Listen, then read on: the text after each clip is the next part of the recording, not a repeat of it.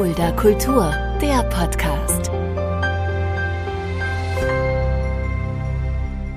Hallo und herzlich willkommen, das ist Fulda Kultur, der Podcast. Mein Name ist Shaggy Schwarz und dieser Podcast wird präsentiert vom Kulturzentrum Kreuz e.V. mit freundlicher Unterstützung der Stadt Fulda. In dieser wunderbaren, wunderschönen Stadt Fulda wird mein folgender Gast am 30. Mai diesen Jahres zusammen mit Wiegald Boning, der letzte Woche hier zu Gast war, in Fulda gastieren mit dem Programm Gute Frage. Heute bei mir Bernhard Hohecker. Hallo Bernhard. Hallo, einen wunderschönen guten Tag. Ich grüße alle an den Empfangsgeräten, was ja heutzutage mehr ist als nur noch ein Radio. Das ist ja so unfassbar viel. Also ich grüße alle Leute beim Joggen, auf dem Fitnessgerät, beim Einschlafen, beim Spazierengehen, beim Baden. Keine Ahnung, wo man sonst noch Podcasts hört heutzutage. Das waren jetzt so mehr so meine, meine Orte. Was erwartet uns denn am 30.05. im Kreuz in Fulda? Gute Frage. Wie sieht das Programm aus? Das ist genau das Spannende, das wissen wir selber nicht so genau. Das äh, ist das Konzept. Also, die Idee ist, wir kommen auf die Bühne, der Wiegald und ich, und fragen, hat jemand eine Frage? Dann werden Fragen gestellt und dann werden wir sie beantworten. Und da wir nicht wissen, was uns erwartet, kann ich gar nicht sagen, was uns erwartet. Also da ist alles bei. Da sind Fragen bei, so die, also ich fang, sag mal so, so klassische Talkshow-Fragen. Wie habt ihr euch kennengelernt? Gibt's die Doofen wieder? Sind, was sind die Fragen schwierig? Wie ist denn der Kai so privat? Also diese klassischen. Dann gibt ja. es natürlich so diese, äh, wer weiß denn sowas oder genial daneben Fragen. Warum ja. haben manche gelben Stangen im Feld orangene Dächer? So, ne, weil es die Gasleitung sehen, dass man so vom Hubschrauber aussehen kann. Und dann gibt es aber auch Fragen, da sind wir dann immer sehr gespannt, die so aktuell sind. Das war natürlich damals, was mal, was haltet ihr von der Flüchtlingskrise? Wisst ihr, dass äh, das Organspenden von Lebenden genommen wird und sowas? Also die, die auf den ersten Blick alles andere als unterhaltsam oder witzig mhm. daherkommen. Da wir die aber dann einfach mit beantworten auf unsere Art und Weise, sind die Leute unterhalten. Das Programm gibt es seit 2018, aber auch nicht nur für die Bühne. Man, ähm, das gab es auch oder gibt es auch im Fernsehen. Genau, wir haben, äh, glaube ich, sechs Folgen für den NDR gemacht. Und es gibt auch immer wieder Ideen, das nochmal zu machen. Das Spannende ist einfach, dass man wirklich nicht weiß, was passiert. Hm. Und jede Folge ist für sich individuell und von den Zuschauern gestaltet. Das ist das Besondere an der Sache. Wir werden gleich noch mal ein bisschen über das Programm sprechen am Ende des Podcasts. Wir werden aber jetzt das ansprechen, was ich da eben schon angesprochen habe, das Fernsehen. Aber bis du zum Fernsehen gekommen bist, hat es ja auch noch ein bisschen gedauert. Du bist sogar in Frankfurt, du bist in Hesse, du bist in Frankfurt geboren. Ich bin in nee, Frankfurt nicht geboren, geboren, aber aufgewachsen. aufgewachsen. Genau, stimmt, stimmt, stimmt, ja. stimmt, natürlich. Ich bin in Neustadt an der Weinstraße geboren. Also ich bin geborener Pfälzer, mein Vater ja. ist Pfälzer. Ich selber habe dann dort, also bestimmt neun Monate gelebt und bin dann sozusagen mit ähm, einem Dreivierteljahr nach Frankfurt gezogen und habe dort meine gesamte Kindheit verbracht. In der Gießener Straße, Homburger Landstraße. Also alles, die Orte, die da drumherum sind, die sind mir alle irgendwie bekannt. Direkt in der Nähe vom Hauptfriedhof, Bräunesheim. Und da äh, habe ich meinen ersten Auftritt gehabt im Pfarrheim hm. von St ach, das ist jetzt ja, ich könnte gar nicht sagen, welche Gemeinde das war damals. Doch, Christophorus, St. Christophorus war das. Und äh, dort war ich Schlumpf. Das war die Zeit als Vater Abraham. Mit seinem Jacques, von wo kommt ihr denn her? Aus Schlumpfhausen, bitte sehr. Und ich habe mit einem anderen Kind zusammen den Schlumpf gesungen. Hast du dann auch da schon gemerkt, Bühne, das ist irgendwie mein Ding, das würde ich gern auch tatsächlich irgendwann beruflich machen oder wann kam die Entscheidung? Die Entscheidung dazu kam, glaube ich, erst während des Studiums. Oder da musste ich mich dann wirklich entscheiden. Vorher war es immer so ein Hobby, wie man halt Hobbys nicht wirklich als, also man macht die, weil sie einem Spaß machen. Ich habe immer gern geschauspielert, ich habe dann jonglieren gelernt, ich habe dann auf, mit einem Freund zusammen haben wir gesagt, komm, wir machen mal eine Show in einem mhm. Kindergarten für irgendwie ein leckeres Mittagessen oder so, also nichts Besonderes. Mhm. Und dann bin ich äh, nach der Schule mit dem Bastian Pastewka zusammen so ein bisschen auf Tour gewesen. Das waren dann schon so härtere Entscheidungen. Wir machen eine AG in der Schule und wir gründen ein Ensemble und sind damit dann auch auf, bei kleinen Theatern unterwegs und bewerben uns. Aber die richtige Entscheidung kam dann erst 1900, ja, ich sag mal so 95, 96. Studiere ich oder mache ich Switch? Hm. Und da war, habe ich, da war die wirkliche Entscheidung, ich muss mein Studium abbrechen. Vorher ging alles so ein bisschen parallel, immer mehr auf Kosten des Studiums, muss man natürlich zugeben. Du hast gesagt, mit Bastian Pastewka, den hast du sehr früh kennengelernt, gab es diese Comedy-Gruppe, Comedy Crocodiles hieß hier. Ja, genau. Genau, Comedy Crocodiles mit ja. äh, 4 zu viel. Auch ein Kairut Wenzel, den ich übrigens auch mal kennenlernen durfte. Ähm, mit dem, äh, auch toller Künstler. Ähm, was habt ihr denn da so gemacht? War das dann schon Improvisation oder habt ihr dann wirklich auch äh, Sketche aufgeführt oder wie war das? Das war eigentlich eine klassische Sketch, Sketch-Show. Hm. Wir waren sehr inspiriert von äh, Monty Python, von hm. Samstagnacht. Das war so die Zeit. Also deshalb bezeichne ich mich auch gerne als Comedian, weil das die Zeit nach Samstagnacht ist. Davor hm. waren es unfassbar gute Komödianten und lustige Leute und Schauspieler und alles. Aber danach hatte das so stilistisch, hat sich das vielleicht so ein bisschen verändert. Und ähm, da haben wir eigentlich klare Sketche gespielt. Ich selber hatte aber schon immer den moderativen Spaß hm. daran, mit den Leuten zu reden. Also ich habe beim, beim Jonglieren, gerade im, im ersten Programm mit dem Olli Bröker zusammen, mit dem ich jongliert habe, haben wir äh, Leute auf die Bühne geholt, dann mit denen zusammen was gemacht. Und das sind natürlich äh, Momente, die, die dann auch mit den ersten Anfängen von Improvisation zu tun haben. Mhm hatte dann im zweiten Programm auch eine Stand-up-Nummer, die wir aber sofort gestrichen haben, weil sie so schlecht war. Und dann kam so eins zum anderen. Und dadurch kam dann auch der Kontakt zum Fernsehen? Oder wie, ja, genau. Wie, wie also der Basti hat beim WDR gearbeitet hm. für Lollo Rosso. Hm. Und der Redakteur von Lollo Rosso hat später Switch gemacht und kannte uns über irgendeine Veranstaltung, wo wir mal so ein bisschen gespielt haben auf einer Weihnachtsfeier. Und dann hat er uns zum Casting eingeladen. Hm. Und das hat funktioniert. Da war ja. ich dann da und habe mit dem Herrn Gottschalk äh, quasi meine Karriere begonnen.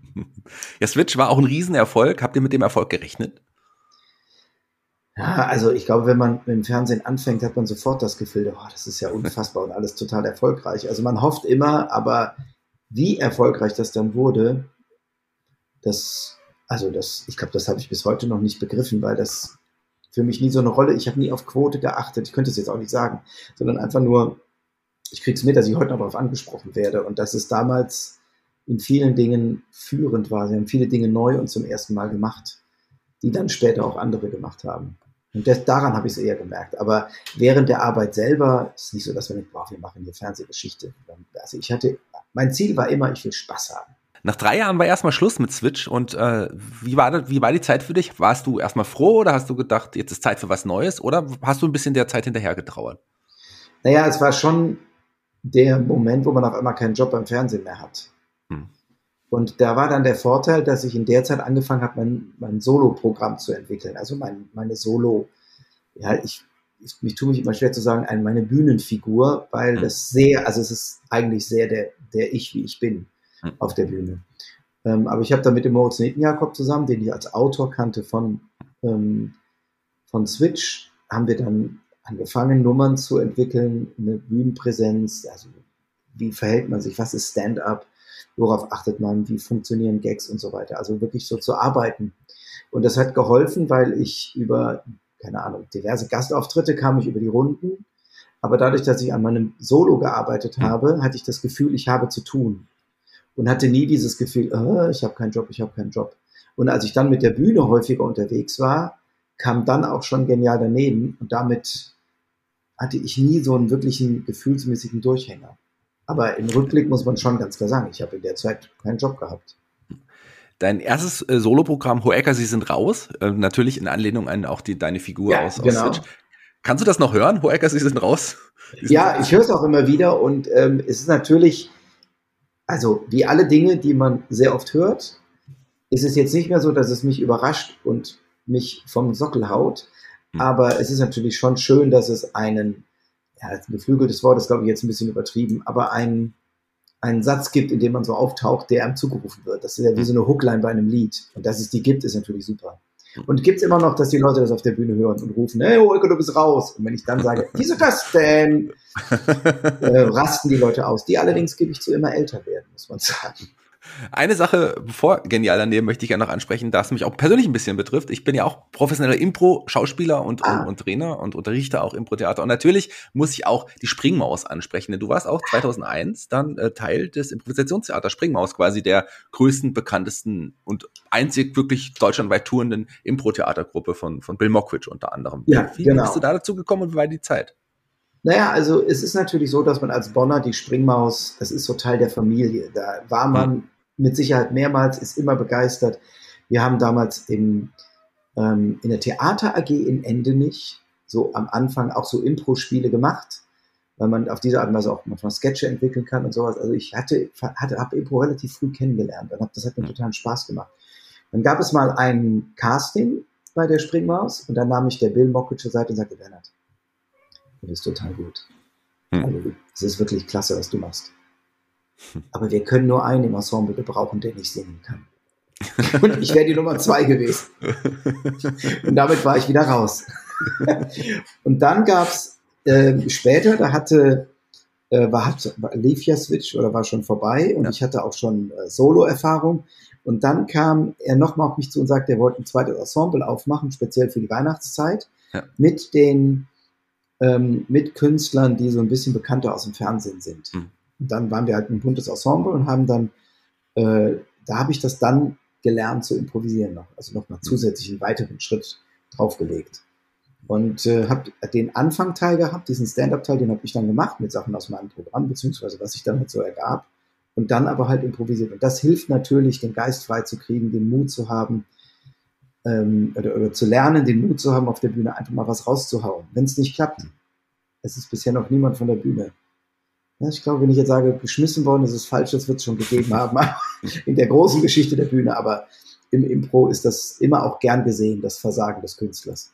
Eben, da, da, zieht man ja das Positive aus dem Scheitern. Das ist ja im Grunde ja, auch das, was genau. das Publikum manchmal sehen möchte. Das ist, das ja. ist ja das Wunderbare und Tolle am Impro-Theater. Lass uns jetzt äh, zu Genial daneben auch kommen. Wie, wie kam das? Wie kam da der, der, die Verbindung?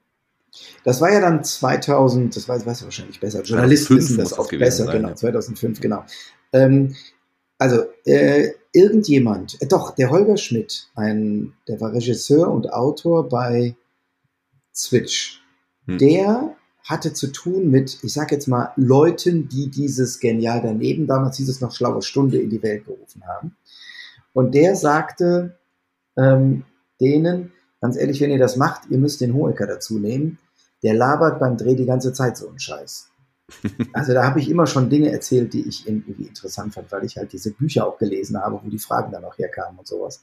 Und dann gab es auch da einen Pilot, ich war eingeladen, saß neben Wiegald Boning, den ich da zum allerersten Mal live sah, den ich sonst nur als heiligen Gott des, ähm, der Unterhaltung aus der, ähm, aus der aus Samstagnacht kannte, saß der da auf einmal neben mir und äh, ja, und dann haben wir da so rum geantwortet und dann hieß es irgendwann, Bernhard, du bist dabei. Direkt hm. bei allen Sendungen von Anfang an. Hm. Also auch das war auch ein Riesenerfolg. Ja. ja, das war wirklich, da merkte ich dann schon auch, dass es ein Erfolg wurde. Dann wurden auch die Theater voller. Ähm, weil natürlich die Leute mich aus dem Fernsehen kannten, aber auch nicht wussten, was macht er da auf der Bühne. Das war da natürlich leichter als nach Switch, wo sich die Leute fragen, parodiert der jetzt oder was? Aber das ist natürlich auch eine Form von Stand-up, weil die Idee dahinter natürlich total simpel ist, die der, also das Geniale an der Idee von Hugo ist, wie kriege ich es möglichst simpel hin, dass sich Künstler, die, wenn sie an Tischen sitzen und da ihren, ihr Catering verschnabulieren, immer unterhaltsam reden, wie kriege ich hm. das ins Fernsehen? Indem ich ihn einfach Fragen stelle und dann soll der eine was sagen und dann sagt der andere, du hast das schon mal gemacht. Und das wird dann unterhaltsam. Tolles Format, ich habe es geliebt und spätestens da hat, warst du dann ja auch einer der der, der bekanntesten Fernsehgesichter Deutschlands. Das kann man, glaube ich, ohne Zweifel sagen. Äh, Fragen stellen ist auch ein gutes Thema. Du bist ja sehr quizaffin. Du bist ja tatsächlich fest in vielen äh, Quiz-Fernsehsendungen, aber auch ähm, generell als Gast in diversen Quiz-Fernsehformaten auch zu sehen. Wie kam das und, und wie hast du denn gemerkt, Fragen, das ist mein Ding? Also die Tatsache, dass ich gerne antworte, das ist unabhängig von Fragen. Das mache ich auch so ganz gern. Und äh, dann war natürlich bei Genial daneben der Ruf, dessen, der, also, ich gebe da, also ich sag mal so, mit Mathe, Physik, Leistungskurs, Volkswirtschaft studiert, auch abgebrochen erfolgreich, aber abgebrochen, aber immerhin so diese Art des Denkens, dann das, das ähm, sehr rationale, skeptische, was mich interessiert, deckte ich natürlich unter dem, in der Künstlerwelt etwas ab, was sich unterscheidet von den Theaterwissenschaftlern, den Leuten, die sich mit Serien auskennen, mit Musik, Kunst und Kultur, weil da habe ich gar keine Ahnung von. Hm. Und dadurch hatte ich bei, wer weiß denn sowas, äh, bei, bei Genial daneben so ein bisschen so ein Alleinstellungsmerkmal, dass ich Fragen aus dem Bereich so beantworten konnte. Und das hat sich, das hat so ein, das jetzt ein Ruf ist, weiß ich nicht, das müssten Theaterwissenschaftler irgendwann mal analysieren, wie, was da entstanden ist, welches Bild entstanden ist. Aber ähm, da ist halt dieses Bild entstanden, der Holger, der weiß so viel. Hm. Weil ich natürlich geschickterweise, wenn ich was nicht weiß, einfach meinen Mund halte, sondern nur das, was ich weiß oder meine zu wissen von mir gebe. Und weil ich es halt liebe, mich zu irren, weil man dann gesagt bekommt, also man lernt ja nur durch Irrtum, das ist ja leider so. Hm. so. Und mit dem Ruf war dann, als wer weiß denn sowas kam, natürlich der Hohecker als jemand, der viel weiß, aber auch diese Unterhalt, Unterhaltung kann über sein Stand-up, über hm. Impro und so weiter, war da natürlich passend als jemand, der Klar. nur viel weiß. Und ähm, ich sag mal so, mit mir als Kopf und dem Elton als Bauchmensch waren dann so zwei ähm, Protagonist und Protagonist und Antagonist, wer auch immer jetzt wer ist, also zwei Antagonisten ähm, gesetzt, die dann auch noch mit dem charmanten Kai in der Mitte, also ein wunderbares Trio bilden, ähm, wo sich keiner, wo keiner dem anderen was nimmt, aber man selber immer, also einfach sein Ding auslegen kann. Und dann, ganz ehrlich, wenn man zwölf Jahre jeden Abend von 18 bis 19 Uhr Fragen beantwortet, dann ist es relativ schwer, nicht das Image zu bekommen oder das Image von sich abzuhalten. Man wäre der Typ, der die Fragen beantwortet. Von einem wunderbaren Trio zu einem ja, perfekten Duo äh, nicht nachmachen 2012. Da ah. hast du ja mit einer mit einem wenn ich es richtig verstanden habe, einen deiner Idole auch, Vigal Boning, der jetzt mittlerweile ja auch dein, dein Partner ist, an deiner Seite auch. Und da spätestens war es dann soweit, eine, eine tolle Fernsehshow gehabt. Also ich war ein Riesenfan von Nicht Nachmachen. Also Nicht Nachmachen gehört mit zu den tollsten Dingen, die, also die ich jemals machen durfte, muss man wirklich sagen. Also für alle, die es nicht kennen, die zwei, drei äh, nicht nachmachen. Ähm, Wiegald und ich zeigen Dinge, die man nicht nachmachen sollte. Also zum Beispiel sollte man niemals eine Kühltruhe mit Termit abtauen. Ein Termit verbrennt bei 2500 Grad. Das heißt, aus dem Eis in der Kühltruhe wird gar kein Wasser, sondern das äh, sub, äh, sublimiert sofort das heißt, aus Eis wird Gas. Es ist so heiß, dass sich sofort der Wasserstoff vom Sauerstoff trennt. Und ganz ehrlich, das ist ein geiles Bild. Das in Zeitlupe sieht super aus. Aber nichts sollte man nicht nachmachen. Und davon haben wir total viele Sachen gemacht. Und wie das beim Fernsehen ist, man verbringt nicht nur viel Zeit mit dem Dreh, sondern noch mehr Zeit mit Warten. Und das war mit Wiegald einfach äh, der, das, ja, das klingt vielleicht komisch, wenn man von Befruchten spricht, aber das war wirklich eine sehr befruchtende Zeit, weil er hat hm. unfassbar viele Sachen auf dem Kasten, die er mir erzählt, die ich interessant finde. Hm. Und auch, er hörte auch mir sehr gerne zu, wahrscheinlich vor allen Dingen aus Höflichkeit. Aber ich habe sehr davon profitiert und war natürlich, also ich hörte, dass es mit Liga zusammen ist, war das eigentlich schon ein klares Ja, ich mache das, weil ich kannte ihn über Genial daneben, war ein, zwei Mal zu Gast bei Clever, wo wir uns da auch kennengelernt haben und miteinander geredet haben. Und das war natürlich, also äh, Sympathie auf dem ersten Dreh. Man merkt auch mittlerweile verbindet euch ja auch eine Freundschaft, das kann man ja auch, auch so ohne, ohne Zweifel sagen. Und natürlich das Programm, gute Frage, 30. Mai bei uns im Kreuz in Fulda.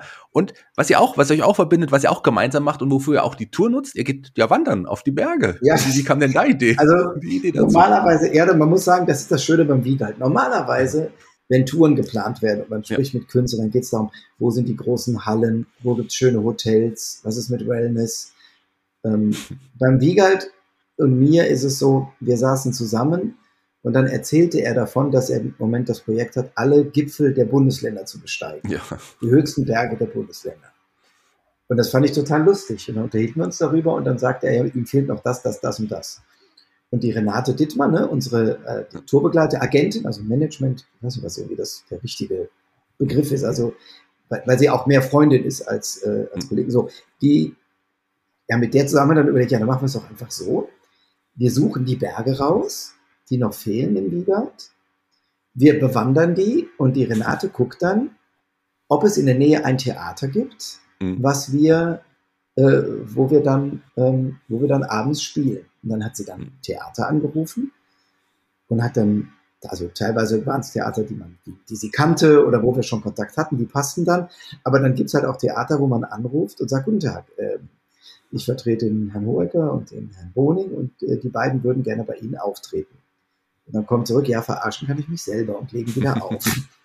und dann ruft sie nochmal, nein, nein, das war kein, das war kein Spaß, das ist wirklich so, weil wir gerade auf diesem Berg sind und wir, die wandern dann runter und die kommen bei euch vorbei und dann würden die abends spielen. Und das war, auf die Art und Weise ist die Tourdaten und die Tourorte ein bisschen so zusammengekommen. Teile davon.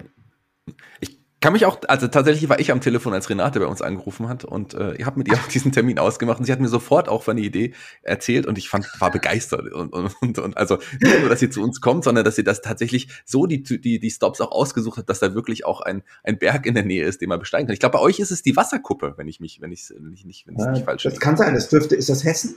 Nee, nicht Ja. Hessen, doch Hessen, ne? Doch, doch, die Essen, Wasserkuppe. genau, Fulda. Genau. Ja. Ja, natürlich glaube, ist es Fulda. ja. Jetzt war ich wirklich, ich war gerade gedanklich noch, äh, genau. Nee, wir sind das, Seid also für mich, also Wiegald will wirklich die, der hakt die auch alle ab, der will die alle haben. Im Zweifel schreibt er ein Buch darüber und ich werde einfach geocachen, ähm, Ja. werde dann oben auf der, ähm, auf der, äh, eine Dose finden und dann werde ich das loggen und dann werden wir was posten. Und das wird mal wieder so eine Woche, wo ich mehr poste als sonst, weil ich ansonsten sehr postarm bin. Genau. Und das äh, ist sehr lustig. Und, äh, und die, äh, manche haben die auch beschwert, manche Veranstalter, das würde ja so nicht gehen. Also fragen wir dann an. Aber das war sehr lustig. Wiegald hat ja schon erzählt, dass er tatsächlich auch schon da äh, hier auf der Wasserkuppe war. Du für dich wohl das erste Mal. Da Ja. sind wir gespannt. Ähm, Geocaching ist auch ein Thema, was, was eines deiner größten Hobbys irgendwie ist. Du hast ja sogar auch ein Buch über das Geocaching schon geschrieben. Wie, Ja, mehrere was, sogar. Ich Was, hab- macht die, was also- macht die Faszination aus? Also Geocachen ist ja diese moderne Schnitzeljagd, Hm. ähm, ne, wo man irgendwelche Dosen sucht, die andere versteckt hat, haben, nur mit Hilfe von GPS-Koordinaten. Und die Faszination ist also das, was man auch beim Fahrradfahren hat, nämlich diese Vielfalt. Man kann Geocachen benutzen, um, wenn man wo wartet, sich die Zeit zu vertreiben. Also man steht irgendwie vor einem Theater und hat noch eine halbe Stunde, guckt, ist eine Dose in der Nähe, geht man die suchen. Man kann es benutzen als sportliche Herausforderung. Also es gibt Mhm. Dosen, da muss man, äh, also da musste ich eine Höhlentour machen mit Abseilen und allem drum und dran. Also das ist, das kann auch nicht, kann man auch, das darf auch nicht jeder einfach machen, weil das viel zu gefährlich ist. Oder in den Bergen, wenn man 1500 Höhenmeter gehen muss, dann geht es nicht darum, die Dose zu finden, sondern um die sportliche Herausforderung, auf dem Gipfel zu sein. Mm, Dann ist es für mich eine, eine Wegmarkierung. Also in allen Ländern, in denen ich bin, will ich mindestens einen, am liebsten sieben, wenn es geht, mehr Dosen haben. Dann ändern sich die Farben auf so einer Weltkarte. Und das ist für mich halt immer so, und da war ich schon gewesen. So ein Marker. Hm. Und, äh, und, und da ist es dann so auch so ein, ich bin hier gewesen, markiere das, oder man hat dann so ein Ziel, wenn man nicht weiß, gehe ich auf den linken oder auf den rechten Berg. Komm, rechts ist eine Dose, dann gehe ich dahin. Und das ist so der, der, der Reiz davon. Und das ist wirklich, äh, ich komme im Moment nicht dazu. Oder wenn ich, ist es auch oft so, dass ich eine Dose finde und dann locke ich das nicht, weil ich das einfach nur, ich habe sie ja gefunden, was soll ich da noch groß rumlocken? So, ne? Ja, spannendes Hobby, spannende Geschichte. Eine Sache möchte ich noch ansprechen, bevor wir jetzt gleich auch zum Ende schon kommen. Du hast noch eine Verbindung zu Fulda und auch zum Kulturzentrum Kreuz, die dir vielleicht gar nicht bewusst ist, denn in dieser Stadt, aber auch in der in dem Theater ist eine Band groß geworden, eine bekannte Fuldaer Band, Edguy. Ja, das Was ist die stimmt. Ja, Jetzt muss was ich mal kurz Verbindung? Ja, äh, also es ist so, ich selber bin Heavy Metal Fan. Ja. Und jetzt bin ich gerade echt verwirrt. Wohnt der da? Der Ja, Tobi? der- noch Der in Tobi wohnt hier. Tobi wohnt hier noch in der Gegend, ja. Dann muss ich Ihnen unbedingt sagen, er soll vorbeikommen, fällt mir gerade ein. Das mache ich nämlich normalerweise ich dann immer. Also es ist so, ich bin totaler Metal-Fan und ähm, äh, das hat sich auch in der Metal-Szene dann rumgesprochen. Und er hat ein, ähm, er macht ja sehr, sehr lustige Sachen mit Edguy, auch sehr, sehr selbstironisch. Neben, neben seinem, seinen Projekten, die sehr viel Freiheit besingen, was ich ja bei Metal immer mag, dieses mach das, was du willst und lass mich in Ruhe mit deinem, ich will meine eigenen Dinge tun. Und da hat er dieses, äh, das Robin Hood Lied geschrieben und das wollte er äh, verfilmen, also ein Video zu machen, hat gefragt, ob ich Bock hab. Und ganz ehrlich, ja. und dann habe ich da mit ihm zusammen die Lady Marian äh, gespielt. Und es ist wirklich so, dass jedes Mal, wenn ich ihm schreibe, das werde ich jetzt auch gleich direkt nach diesem Interview, nach diesem Podcast machen, werde ich ihm schreiben und äh, äh, schreibe ihm dann mein Holder Recke, begrüße ich ihn immer. Deine Lady Marian. ja. Ja. Sag ihm gleich direkt, 30.05. Wiegald Boning, Bernhard Ecker. Gute Frage im Kulturzentrum Kreuz. Vielen Dank, dass du dir die Zeit genommen hast, lieber Bernhard. Ja, gerne, gerne, gerne. Äh, Es hat mir sehr viel Spaß gemacht und wieder, es ist immer schön, äh, mit solchen Fragen in eine kleine Zeitreise anzutreten, in seine eigene Vergangenheit und nachzudenken und sich zu erinnern, wie es war. Jeder Gast bei Fulda Kultur, dem Podcast, darf sich einen Song aussuchen für unsere Spotify-Playlist. Ich habe eine Playliste erstellt bei Spotify. Such dir einen Song aus, den es überhaupt bei Spotify gibt. Der kommt als Klassik, Fingerabdruck, Fußabdruck dafür, dass du da warst auf diese Liste. Welcher Song ist es denn bei dir? Ich habe dir genug Zeit gelassen, darüber nachzudenken. Der Song ist? Ja, es ist natürlich bei Fulda, muss es natürlich was von Edguy sein, mit dem ich die Jungs ganz, ganz herzlich grüße. Und äh, ich bin ja mehr so für das Klassische. Das ist es natürlich oft von der Platte Theater of Salvation und es ist Falling Down. Sehr gut. Kommt auf die Playliste. Guter Wunsch, Edguy endlich auch mal auf einer Fuller Kultur-Playliste. Da gehören sie auch meiner Meinung nach natürlich definitiv drauf. Natürlich. Wir sind durch für heute. Ich ziehe mich jetzt schon zurück und äh, die Abschlussworte, die gehören dir. Du darfst dich von den Hörern verabschieden. Vorher darf ich aber noch sagen, Hohecker, Sie sind raus. Wieso das denn? Liebe Fuldaer und Fuldaerinnen, es war mir eine große Ehre, dass ihr mir euer Ohr geliehen habt. Und ich freue mich sehr, mit dem Wiegald bei euch zu Gast sein zu dürfen. Und das Mindeste, was ich machen werde, genau, ich werde mir nämlich den Fuldaer Dom anschauen, denn ich weiß noch damals, als ich aktiv war in der katholischen Jugend in Bonn, in den 80er Jahren, hatte Fulda mit Herrn Düber einen echt schlechten Ruf. Er hat nämlich sogar, glaube ich, die katholische Jugend verboten und eine eigene gemacht, weil ihm die anderen zu progressiv waren. Was ich mit Fulda verbinde, ist geil. Ich freue mich total dahin. Ich freue mich, man merkt schon, ich habe jetzt schon Spaß dahin zu kommen alles Gute. Ich mache das jetzt ein bisschen so wie diese Umweltministerin in Rheinland-Pfalz, die nicht weiß, wie sie aus der Nummer rauskommt. Ich muss jetzt noch sagen, ich muss jetzt noch was abbinden, richtig? Okay, es tut mir leid. Bis dann.